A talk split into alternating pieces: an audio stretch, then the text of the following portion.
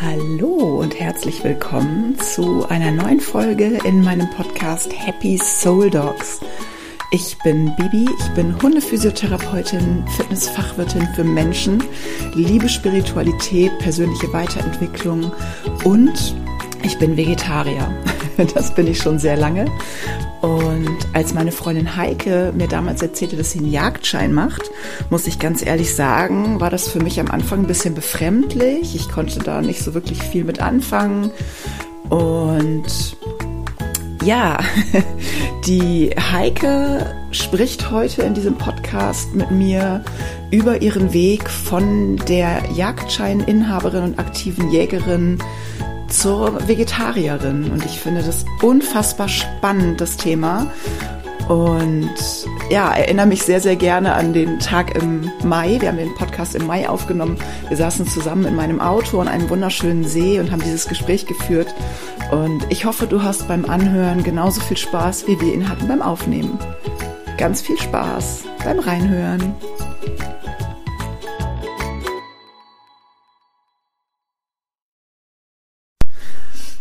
Ja, Heike, schön, dass du wieder da bist.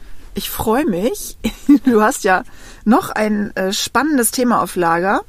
Und zwar warst du, also du hast einen Jagdschein Ja. und hast früher auch aktiv gejagt. Ich weiß nicht, wie, wie sagt man das als Jägerin gearbeitet? Nö, Gejagt. gejagt. Ja. Und ähm, um es gleich vorwegzunehmen, heute bist du Vegetarier. Ja. Und ja, wir fangen mal ganz vorne an. Warum hast du damals einen Jagdschein gemacht? Was hat dich motiviert, das zu machen? Ähm, also ich bin erstens mal geprägt durch meine Eltern sehr viel im Wald unterwegs gewesen. Also eigentlich mit meinem Vater. Der hat mir sehr viel über den Wald beigebracht, über die Tiere, wie ich die Natur zu achten habe. Und ich durfte als Kind zu Hause immer laut sein. Ich durfte immer Krach machen. Ich durfte auf der Straße spielen. Ich durfte rumschreien, alles. Wenn wir im Wald waren, war das erste, was mein Vater sagte, und im Wald herrscht Ruhe. Da gab es kein Gekreische, kein gar nichts. Also wir haben wirklich die Stille der Natur genossen, beobachtet. Er ist auch mit mir auf Hochsitze geklettert, was man ja nicht darf in Deutschland. Ne? Das ist illegal. Also, aber ja, und dann, also die Liebe zur Natur, die war einfach von jeher da. Und dann habe ich mein Abitur gemacht. Und äh, ja, war ich, ich habe es bestanden. Ich war etwas lernfaul, es war nicht so sonderlich gut. Und dann habe ich zu mir gesagt, so, und da ich das geschafft habe, mache ich als nächstes das grüne Abitur. So nennt man halt, wenn man den Jagdschein macht, das grüne Abitur. Es gab aber nie Gelegenheit dazu. Und äh, ja, irgendwann war die Konstellation dann so, dass ich gesagt habe, so, und jetzt machst du es, wie so ein neuer Abschnitt im Leben. Jetzt meldest du dich an und jetzt besuchst du den Jungjägerkurs. Und das war 2010 und das war extrem lehrreich. Also das, ich möchte, es, es war, kein Fehler, absolut nicht. Es hat mich auf den Weg gebracht. Ähm, und ich habe dort so viel gelernt über die Natur, mit der Natur und auch in der Natur. Das möchte ich nicht missen. Das möchte ich echt nicht missen. Also das mit der Natur verstehe ich total gut. Ähm, ich hätte ja extreme Hemmungen, glaube ich. Ich habe es noch nie versucht, ähm, einfach ein Tier totzuschießen. Aber das gehört ja nun auch dazu, ne? Das heißt, wenn du ähm, aktive Jägerin bist, dann gehört ja alles dazu, oder? Ja. Ja. Also natürlich, du kannst auch einen Jagdschein machen und gehst dann nie zur Jagd. Natürlich, es steht jedem Menschen frei, äh, einen Jagdschein zu machen. Ähm, natürlich nicht jedem, man wird da auch durchleuchtet. Also äh, wenn man jetzt gerade vorbestraft ist ne, oder aktuell, ne, äh, wirst du nicht zugelassen. Also man wird da schon durchleuchtet. So das auf jeden Fall. Aber ansonsten ähm, im Normalfall kannst du einen Jagdschein machen. Du bist nicht gezwungen, jagen zu gehen. Dazu zwingt dich keiner. Absolut nicht. Und ähm, und ja, ähm, ich, ich versuche halt mich wieder zurückzuversetzen in die Lage von damals, ähm, wo ich das wirklich aktiv noch gemacht habe. Es war immer schwer abzudrücken, weil in dem Moment, du bewegst mit knapp 2, noch was Gramm, bewegst du deinen Zeigefinger und aufgrund dessen fällt ein Tier tot um, wenn du es richtig machst. Ne? Davon abgesehen. Ähm, es war nicht leicht. Ähm, ich sag mal, im Schießkino, es gibt halt so Schießkinos, da kannst du hingehen zum Üben. Da zu schießen, da muss ich ganz ehrlich sagen, das hat Spaß gemacht. Ja, mhm. das hat Spaß gemacht, das ist eine Leinwand. Und ähm, mir hat das Schießen auch an sich einfach Spaß gemacht, aber nicht, als es dann darum ging, dass du draußen warst und hast das Tier gesehen. Mhm. Ähm, das ist mir von jeher nicht so leicht gefallen. Äh, und ich war da auch nicht so passioniert, wie viele andere es vielleicht sind. Für mich hat immer mehr ähm, die Rolle gespielt, ähm, das Ganze zu beobachten. Und ja, natürlich ist es auch wichtig, dass man ich hatte auch oft genug, gerade als ich auch mit dem Hund unterwegs war, wir hatten das dreimal mit meinem Labrador, den ich jagdlich ausgebildet hatte, ne? Aston, mhm. kennst du ja. Klar. Ähm, haben wir dreimal ein Reh erlösen müssen, gerettet, ja, man kann sagen retten. Mhm. Ähm, das erste ist in Mähdrescher geraten mit dem Hinterlauf und da machst mhm. du nichts mehr, aber es war so voller Adrenalin, Adrenalin dass es weglief. Ähm, und in dem Moment ist es dann wirklich, ähm, ja, war es meine Hauptaufgabe und mein Ziel und einzige Richtung, dieses Tier so schnell wie möglich zu erlösen. Mhm. Und das ist der einzige Moment, wo ich sagen muss, da ist es mir leicht gefallen, weil ich wusste, ähm, wenn man sowas sieht, dann weiß man, das, das muss unvorstellbar sein. Mhm. Und die anderen beiden waren vom Auto angefahren und ordentlich zugerichtet und ja, da hilft dann halt nichts. Ja. ja.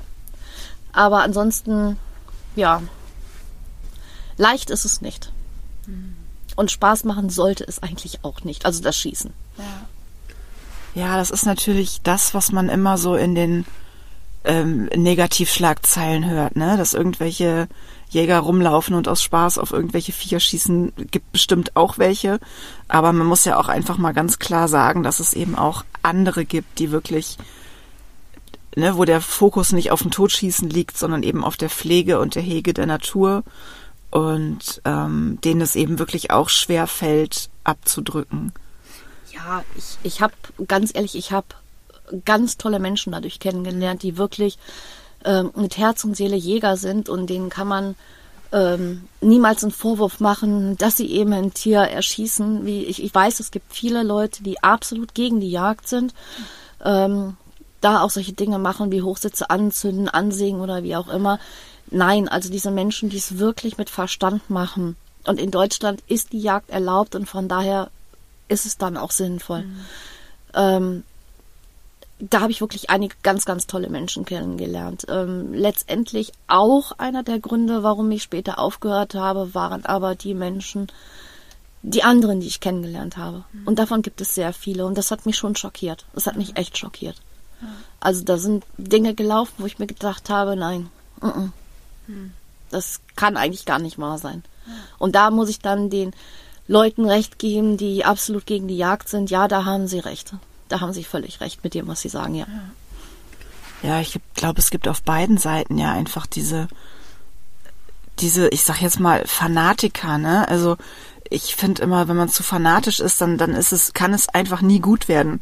Das heißt, entweder so völlig nur, nur schießen, schießen, schießen oder eben dieses andere Jäger hassen, hassen, hassen, ähm, das ist halt beides nicht gut. Also das, das kann einfach beides nicht gut sein, weil es gibt von jedem, also auf jeder Seite gibt es Licht und Schatten. Ja, auf jeden Fall. Man darf auch nicht vergessen, ein Jäger, der wirklich mit Leib und Seele dabei ist, dem geht es gar nicht darum, die Tiere zu erlegen, ja, sondern eben. der pflegt sein Revier. Genau. Also wenn ich überlege, was wir alles für Hecken und Bäume und äh, Obststreuwiesen angepflanzt haben, ja. ähm, das ist schon viel Zeit und ähm, auch Kosten, die du da reinsetzt. Ne? Mhm. Und einfach, um die Natur ein Stück weit schöner zu machen, dazu gehören auch Rückzugsmöglichkeiten für Tiere anzulegen, mhm. wo dann auch nicht gejagt wird, also wo ja. sie sich völlig zurückziehen können. Mhm. Ich meine, letztendlich ist es ähm, nicht der Jäger an sich, der die Tiere so weit zurücktreibt, sondern es ist der Mensch, der alles zu betonieren muss der immer mehr Lebensräume wegnimmt, weil hier noch ein Haus hin muss, da noch eine Villa, hier noch eine Schnellstraße, da die sechsspurige Autobahn. Ne? Wir nehmen den Tieren so viel weg, dann muss man ihnen eigentlich auch das Doppelte zurückgeben. Ja, das stimmt. Also das sehe ich ja auch immer wieder. Ähm, ja, auch gerade bei uns auf der Insel, ne? Die, ähm, wie die Leute mit den Möwen umgehen zum Beispiel. Mhm. Also die waren halt einfach zuerst da und ähm, ja Man nimmt ihnen quasi die äh, Orte, wo sie brüten können und wenn sie dann versuchen, auf den Häusern zu brüten, werden sie verjagt. Also, ich meine, irgendwo müssen sie ja, ne? Das geht ja nicht anders. Wie lange hast du ähm, aktiv gejagt? Ja, jetzt muss ich mal, also 2010 habe ich angefangen. Ähm, das waren knapp acht, sieben Jahre, ja, knapp sieben, siebeneinhalb Jahre. Genau. Und ähm, warum hast du dann aufgehört? Ja, gehen wir mal auf die spirituelle Ebene. Sehr gerne. Ähm, wie heißt es so schön? Das Leben gibt dir immer dann den Tritt, äh, wenn du ihn am dringendsten brauchst. Mhm. Ähm, man sieht ihn nur nicht immer. Mhm. Ich habe ihn damals bekommen, 2016 war das, Mitte 2016 ähm, hatte ich einen akuten Bandscheibenvorfall in der Halswirbelsäule und musste notoperiert werden. Und danach hatte ich natürlich das ähm, Verbot von schweren Heben, schweren Tragen, dieses und jenes welches, kein Auto fahren und ich durfte auch nicht schießen. Mhm. So. Und irgendwie bin ich dann aber, ich bin trotzdem noch rausgegangen weil äh, wenn du einfach nichts machen darfst, du darfst kein Auto fahren, du darfst nicht mehr als ein Kilo heben. Scheiße. Ähm, ja, und ähm, klar, ich habe dann irgendwann hab ich gesagt, okay, ich gehe einfach raus, ich gehe auf den Hochsitz, nicht ganz auf einen ganz hohen, sondern auf so einen kleineren, ne? Ähm, und setz mich einfach dahin. Und das hat was mit mir gemacht. Das, das hat ganz stark was mit mir gemacht. Ich habe schon immer lieber die Tiere beobachtet, aber ja, ich habe auch äh, ein schwaches Stück Reh geschossen oder ein Wildschwein auch, weil davon haben wir ja auch ganz viele, was äh, die Wildschweine auch an sich nicht schuld sind, dass es so viele davon gibt. Das sind auch ja. wieder die Menschen, mhm. die es nicht mehr zugelassen haben, dass sie ihre normale Rauschzeit äh, haben können, sondern dass sie das ganze Jahr überwerfen. Aber anderes Thema. Mhm.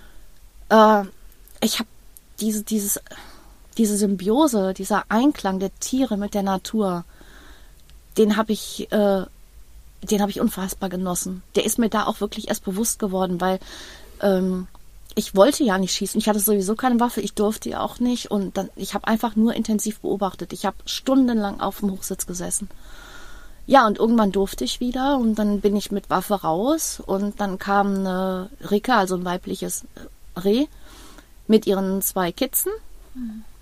äh, Zwillinge, gar nicht so unüblich bei Rehen.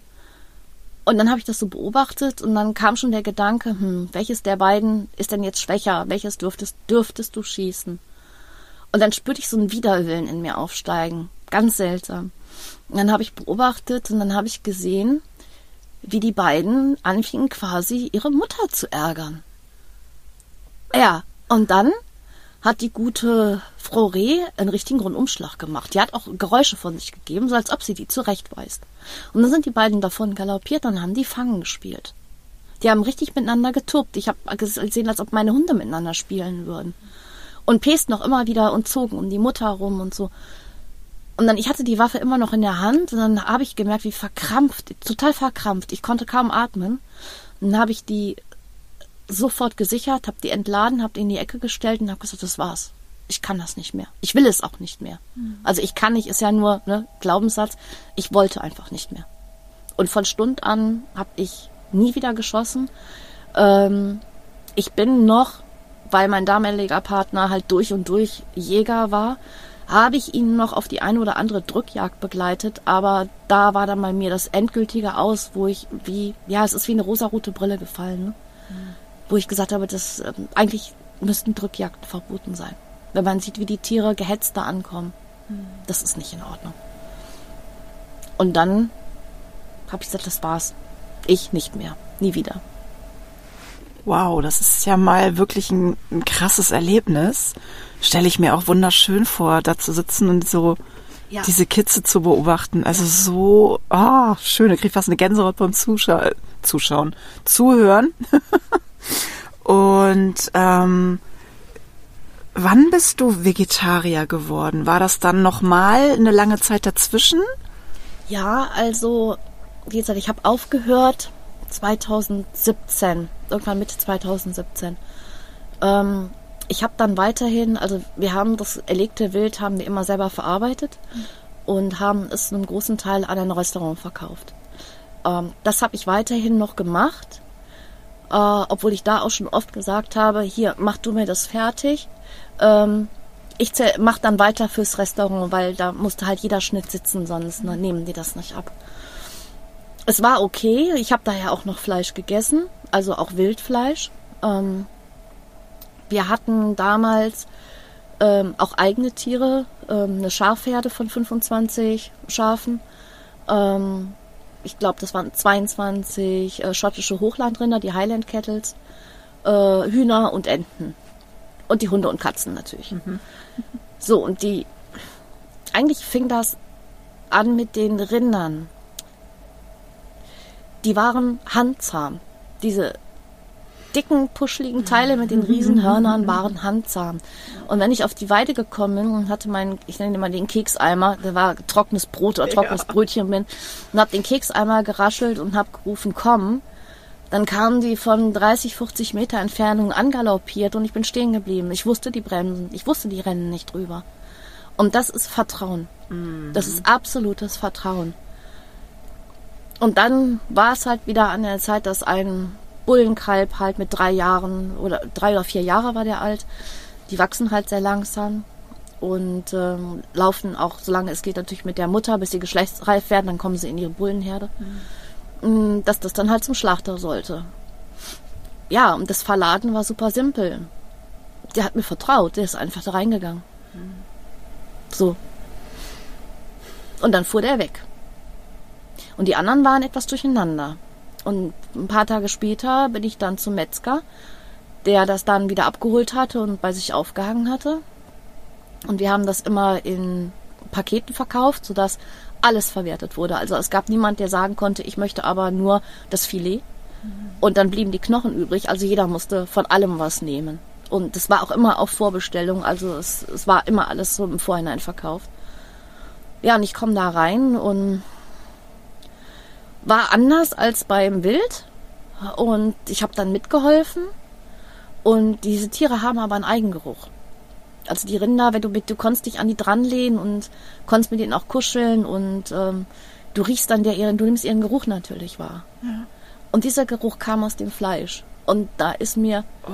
ich bin rausgerannt und habe nur noch geguckt, wo ist der nächste Mülleimer. Puh. Und das war der Moment, wo ich kein Fleisch mehr essen konnte. Also es war nicht bewusst von mir geplant oder wirklich auch dazu entschieden, wie die meisten es ja machen, die sagen, bewusste Entscheidung, ich will jetzt kein Fleisch mehr essen. Mhm. Bei mir ist es so passiert, dass es einfach nicht mehr ging. Es ging nicht mehr. Ja, wow. Krass. Also ich bin ja auch äh, Vegetarier und auch schon eine ganze Weile. Ich hatte nicht so ein, so ein Schlüsselerlebnis. Ich weiß es ehrlich gesagt gar nicht mehr. Ich glaube, ich habe einfach von heute auf morgen aufgehört. Ähm, ja, jetzt noch eine Frage, die mich wirklich sehr interessiert und äh, bestimmt auch alle, die zuhören. Geht es dir als Vegetarier besser? Hast, merkst du irgendeinen Unterschied zu der Zeit, als du Fleisch gegessen hast? Ja, ganz klar ja.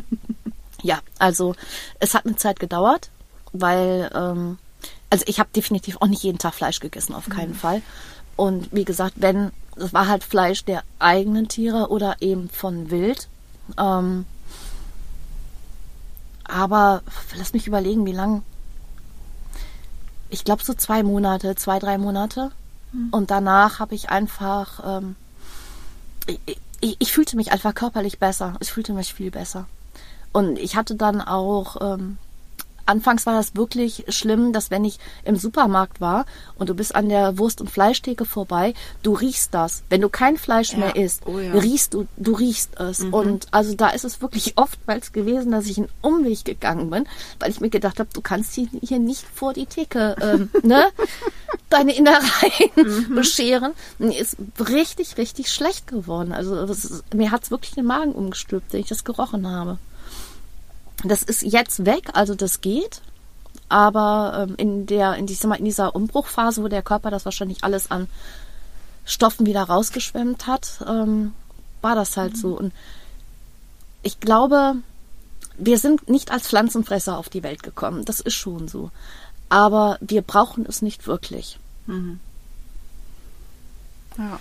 Also so extrem habe ich das nicht gehabt.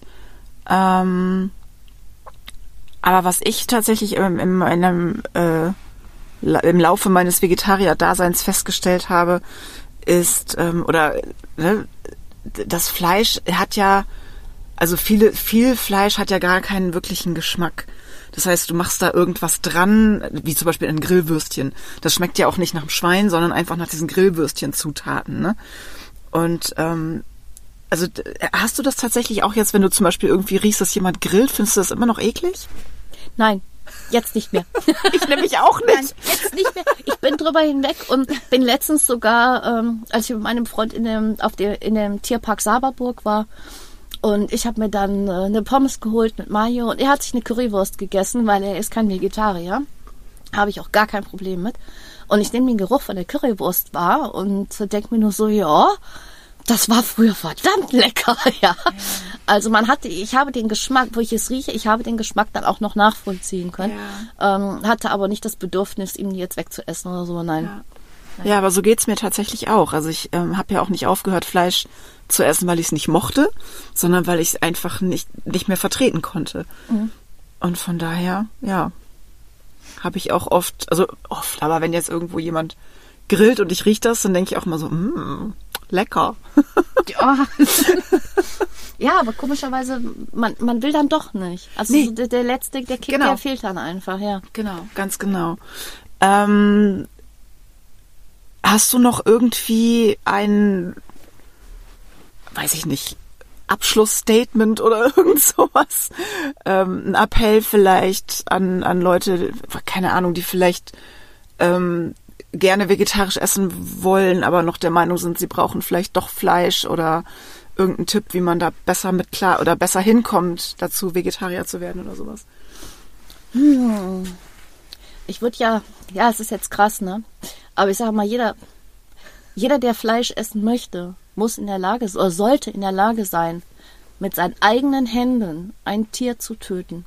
Ja, ganz genau. So. Ganz genau Wenn ich das, das nicht kann, ja sollte ich mich eigentlich, es ist jetzt krass gesagt, also ich bin wirklich nicht so ein krasser Typ, aber dann sollte ich mich schämen, dass ich Fleisch esse.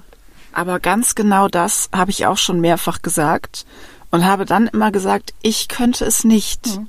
Ich würde kein Tier töten können, um es zu essen. Deswegen sehe ich mich auch nicht in dem Recht, ein Tier aufzuessen. Also von daher, ich stehe da voll, voll neben dir.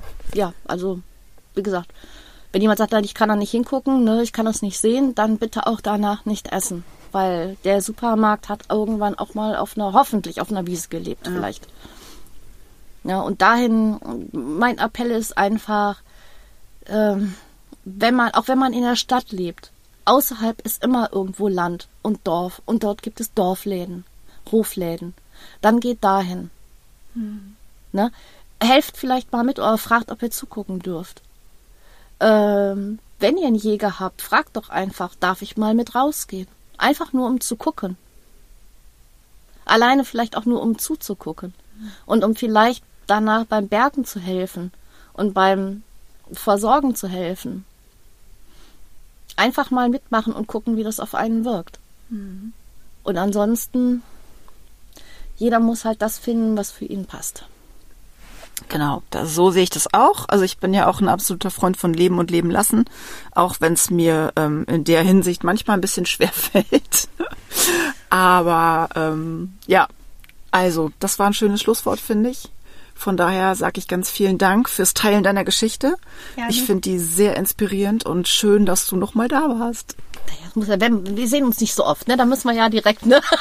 Ganz genau, muss sich auch lohnen. Jawohl.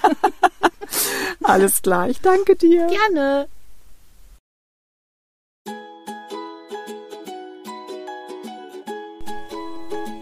Und das war's auch von uns, von der Heike und von mir zum Thema von der Jägerin zur Vegetarierin.